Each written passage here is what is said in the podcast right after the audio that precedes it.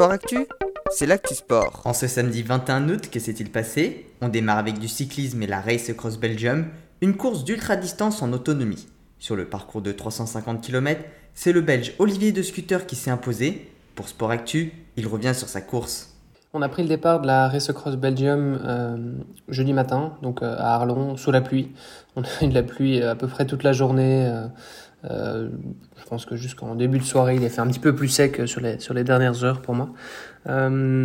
Euh, je suis parti donc à 7h à 7h15 euh, donc il y a déjà c'était un rolling start donc j'ai j'avais quelques minutes de retard sur les premiers. Euh, je les ai rattrapés euh, euh, dans les dans les premières dizaines de kilomètres. Vers le kilomètre 90 j'ai rattrapé les deux premiers. Donc là j'ai pris la tête de la course et, euh, et de là, euh, bah, j'ai dû, euh, dû gérer un petit peu parce que j'avais, j'avais le deuxième qui était à mes trousses et qui m'a pas lâché. Il m'a, m'a laissé vraiment aucun répit.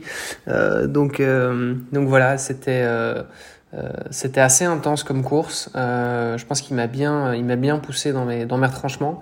et j'ai terminé au final à quelques minutes d'avance sur lui en 13h38 euh, pour boucler donc le parcours de, de 350 bornes avec euh, un peu plus de 5700 km. Donc voilà, super parcours, euh, très joli, très cassant aussi.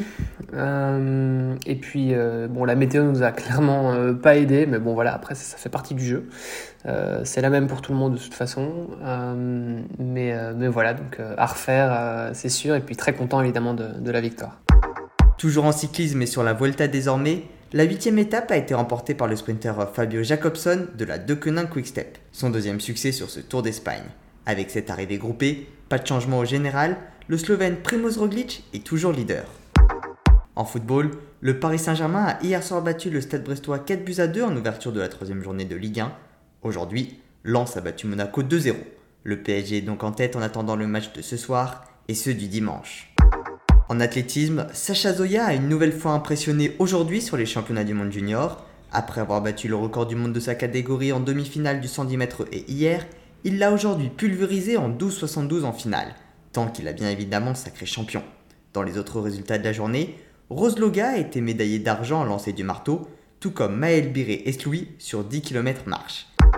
En tennis, Benoît Paire aura tenu le russe André Roublev en quart de finale du tournoi de Cincinnati, mais malheureusement il s'est incliné. Il semble tout de même avoir retrouvé son haut niveau après les dures semaines qu'il a passées.